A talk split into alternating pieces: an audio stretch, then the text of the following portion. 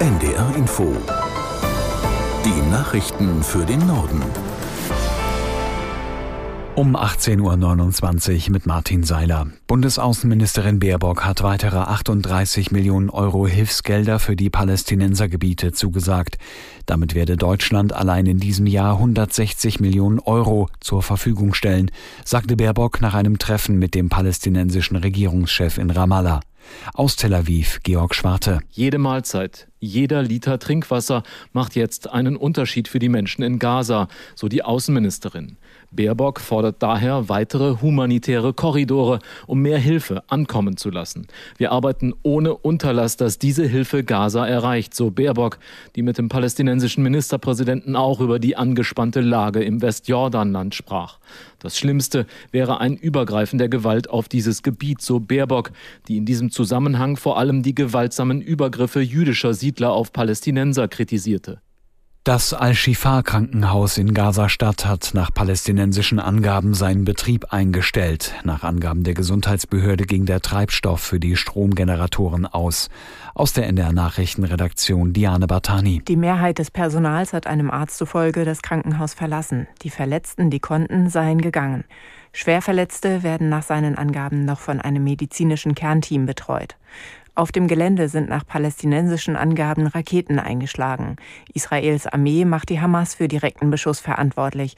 Ein fehlgefeuertes Projektil habe die Klinik getroffen.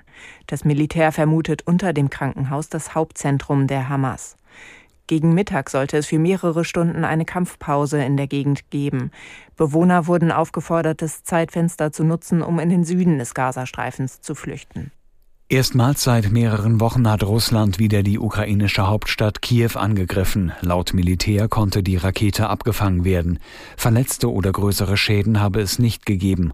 Auch rund um Kiew gab es demnach Angriffe. Dabei seien einige Gebäude beschädigt worden, teilte der zuständige Gouverneur mit.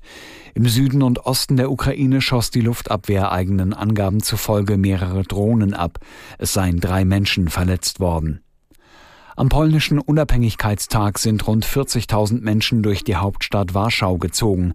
Nach Angaben des Bürgermeisters blieb der Marsch weitgehend friedlich. Aus Warschau Sabine Mattei. Wie in den vergangenen Jahren trugen die Teilnehmer des sogenannten Unabhängigkeitsmarsches Fackeln, sie schwenkten rot-weiße Fahnen und sangen die polnische Nationalhymne. Doch auch Plakate mit rassistischen Parolen und Flaggen der rechtsextremen Organisation Nationalradikales Lager waren wieder zu sehen, ebenso das Keltenkreuz, ein in Deutschland verbotenes Nazisymbol. Ein Wagen der Veranstalter zog Flaggen der EU und der LGBT-Bewegung durch den Schmutz der Straßen. Die Hamburger SPD wird für weitere zwei Jahre von einer Doppelspitze geführt. Die Delegierten eines Parteitages bestätigten Wirtschaftssenatorin Melanie Leonhardt und den Juristen Nils Weiland im Amt. Das Duo führt die SPD damit in die nächste Bundesbürgerschaftswahl. Verzeihung. In Hamburg regieren die Sozialdemokraten seit 2020 gemeinsam mit den Grünen. Die Gewerkschaft Verdi hat für die kommende Woche Warnstreiks im öffentlichen Dienst von Niedersachsen und Bremen angekündigt. Die stellvertretende Verdi-Landesbezirksleiterin Reich teilte mit, es mangele massiv an Wertschätzung für die Arbeit der Landesbeschäftigten. Das zeigten die zwei Tarifverhandlungsrunden ohne Angebot der Arbeitgeber. Der Warnstreik beginnt demnach am Montag in Braunschweig und Oldenburg, am Dienstag folgt unter anderem Lüneburg. Die Hannoversche Fanhilfe hat den Einsatz der Bundespolizei während der Fußball-Zweitligapartie gestern in Hamburg als unverhältnismäßig und unnötig kritisiert. Nach Angaben der Polizei waren bei Krawallen am Rande des Spiels St. Pauli Hannover mindestens 32 Menschen verletzt worden, darunter 17 Polizisten. Die Fanhilfe dagegen beklagt einen so wörtlich Gewaltexzess von Seiten der Beamten. Aus Hannover Tide Tedinger. Ihren Angaben zufolge waren zwei Gruppen hannoverscher Anhänger auf der Tribüne aneinandergeraten. Andere hätten die Situation aber bereits geklärt, als die Polizei eingriff. Die Hamburger Polizei stellt die Ereignisse im Stadion anders dar.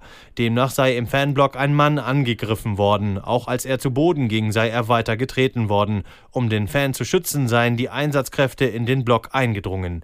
Daraufhin hätten sich andere 96 Anhänger zusammengetan und die Beamten attackiert. Das waren die Nachrichten.